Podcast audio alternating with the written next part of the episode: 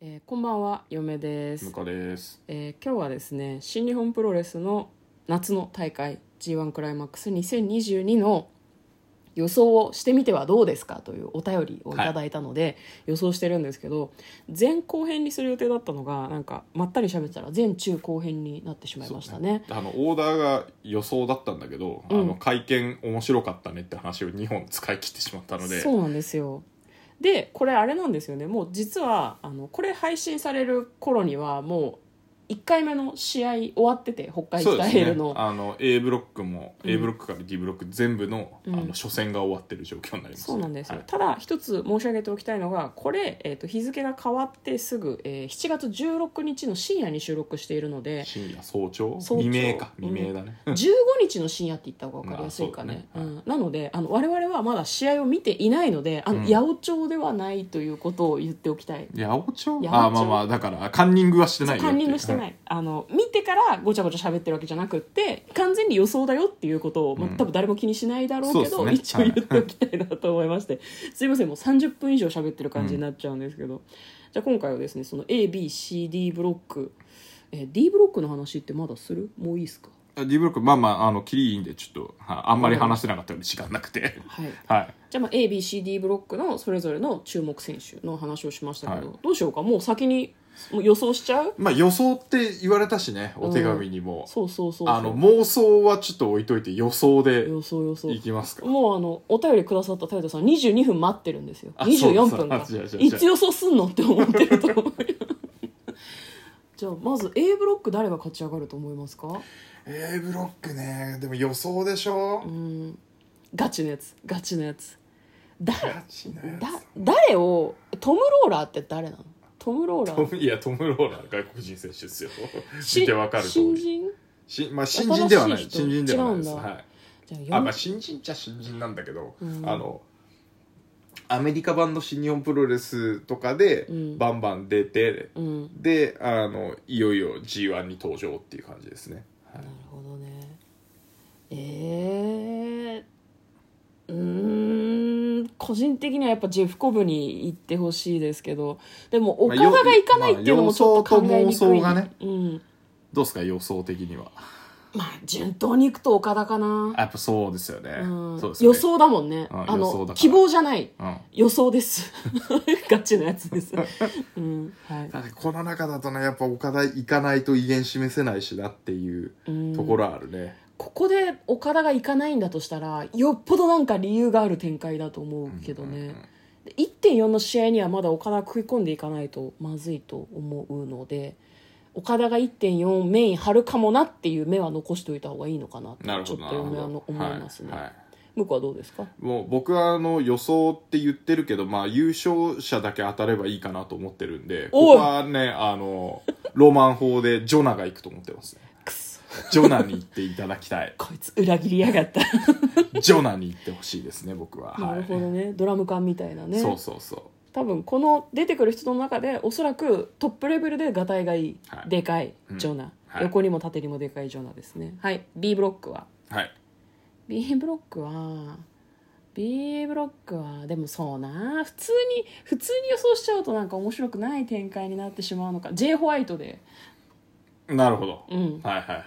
い J ホワイトうん、順当にいけば順当 J, J に行けホばワイねトまあまあまあた、確かにねうん、僕もね J ホワイトかっこいいかっこいいって言ってましたから、ね、言ってましたね向こ僕はねもう石井智弘ですね うはどうして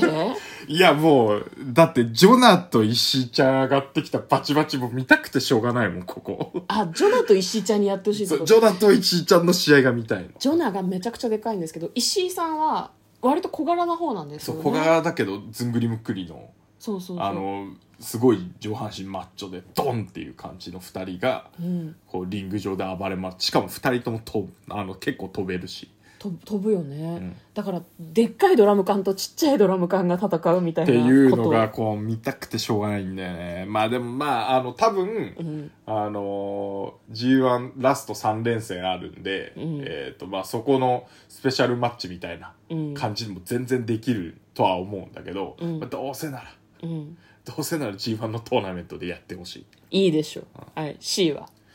C, C は C はね C 誰上がっても面白いんだよな C はねあの誰上がっても面白いっていう意味で難しいすごくうーん内藤さんはもう万全というふうに考え内藤に上がってほしいですね嫁はああなるほどね、うんはい、まあ、僕もね内藤さん工場推しなんでね誰ですかじゃあ誰ですかここはねいやザックもああザックねザックも面白いけど、まあ、ここは棚橋宏ね棚橋ねわ、はいかりました D ブロックは最後最後 D ブロック D ブロックはウィル・オスプレイじゃないあ順当にいくと、うんっていう感じですかそうですね嫁はガチのやつだから でも ABCD どこかでうんちょっとこうなんだろう意外な人が上がってくるっていうのもまああるのかなとは思うけど嫁は順当にいけばという感じですね なるほどね、万馬券ではない、うんうなんだろううんうんうんみんなが予想する感じですただ、はい嫁は最近ねコロナ禍の2年間ほとんどプロレスを見れてないのでちょっとこうほう角度の違う妄想をしてる可能性もある向こうは、はい僕は高木慎吾ですねああ高木もいいですよね、はい高木慎吾選手え何高木棚橋やってほしいみたいな高木棚橋はあのもう中身やってるんだけど、うんもう見たいですね、なるほどねうん、わかりましたちょっとお時間的に、えー、ともう優勝者を決めたいそうだね、うんはどうっすか誰が優勝しますかい、いや俺ここまで来ると石井棚橋で決勝戦とか見たいなもうででまあでもうーんでも優勝は棚かな優勝は棚かなやっぱり J ホワイトって優勝したことあったっけないですねまだじゃあ J 取りましょ J も J 取っちゃうう取りましょこれあの取っちゃうと IWGP 巻きながらううんあの G1 制覇っていう偉業ですよ成し遂げましょそう今まで確か一人しかやってないういやそのくらい箔つけていきましょうそろそろそんな風になってもいいとなるほどでね逆にそのくらいしないとまだ大丈夫だと思うけど海外に行ってしまうのではっていうような懸念がああって他のね団体にねコロナも落ち着いてきたから、嫌なんですよそういうのがもうどんどん背負わして絶対どこにも行かないようにしていこうなるほどね棚橋棚橋棚橋一周棚橋だ棚橋棚橋復活ですよでも言ってましたねね4回四回せ四回取りたいって言ってたもんね、うん G1 ね3回目決めたいって言ってたから会見で、んい言ってもいいと思いますいやう棚ん橋選手取ってほしいですねいやいや J ホワイトを新日にこう引き止めるた引きめ止めるにためにはいということで一応ここまでであのお便りでいただいたはい妄想は完了いたしました、はいまあ、トヨタさんはなんだねオーカーンとかに期オ待してるーカーンとか真田選ってこ手好ときだねなんで真田選手上がってくるっていうのを予想してるかもしれないですねうん、じゃああれだね B ブロックでオーカーンと真田が当たるときは私たちは一瞬トヨタさんって思うんだろうねまあそうきっだとねはいじゃああの残った時間でですねあのその他の話をしていけれうばんはいとはい思うんですけど、あれですかね木谷オーナーの会あ見オのーナ話、ーねあの岡田さんがクソオーナーって言ってましたけどねなんか悪いことしたのいやだからあのファ一ファンとしてうん語った時に、うんあのブーイングばっかりああなるほブどなるほーインどグばブーイングしたく拍手しかできないのに、うんブーイングしたくなるような試合が多いみたいな趣旨の発言はされてたので、うんまああの実際試合してる選手にとってはそれはなんかちょっと心外な話なのかねそうだね、うんそこはこうひと噛みしとくっていう、うんうんうんうんで多分噛んじゃったせいで内藤さんは特に会社批判せずに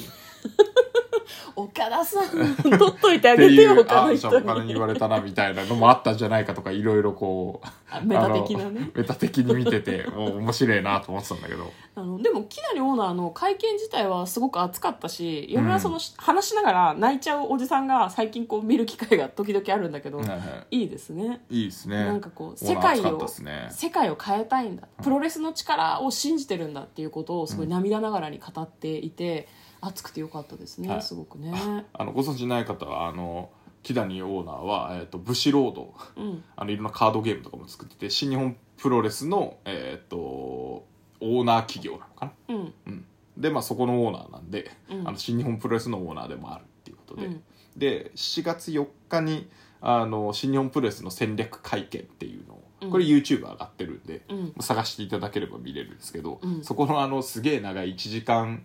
半ぐらいのうん動画のラスト20分ぐらいにうん出てくるんだけど、まあその会見熱いんでねうんぜひ見ていただきたいですね。よかったですね、その自分の思いをそのオーナーではなくて一ファンとしての思いを自分の思い出も含めて話す中で感極まってらっしゃってねねよかったですねそうですねん、でも一番良かったのがうんちょっといいいいですかあのあれなんですよねその涙ながらに話してこれからも盛り上げていきたいんですようんそこでできることを考えましたって言ってやろうとしてるのが何マグネットコースターっていうのを自費で作りましたって言ってバンって出して、すあの、えっと今今年の g 1クライマックスの、うんあの動員目標5万人を超えるように先着5万名様に、うんあの会場でプレゼントっていうね うん、多分嬉しい人もいると思うんだけどすごいぶち上げた後にマグネットコースターと思って 落差がねやばかったね自費で作ってて本当にすごいことだしなんかできることって考えて実際動いてもいる人だと思うんだけど、うん会見の最後あれどうそうっていうね あの世界戦略とかこれから世界に打って出るぞグローバルに行くぞ夢を与えるんだって言ってる最後の最後にマグネットコースターですっていうのが来て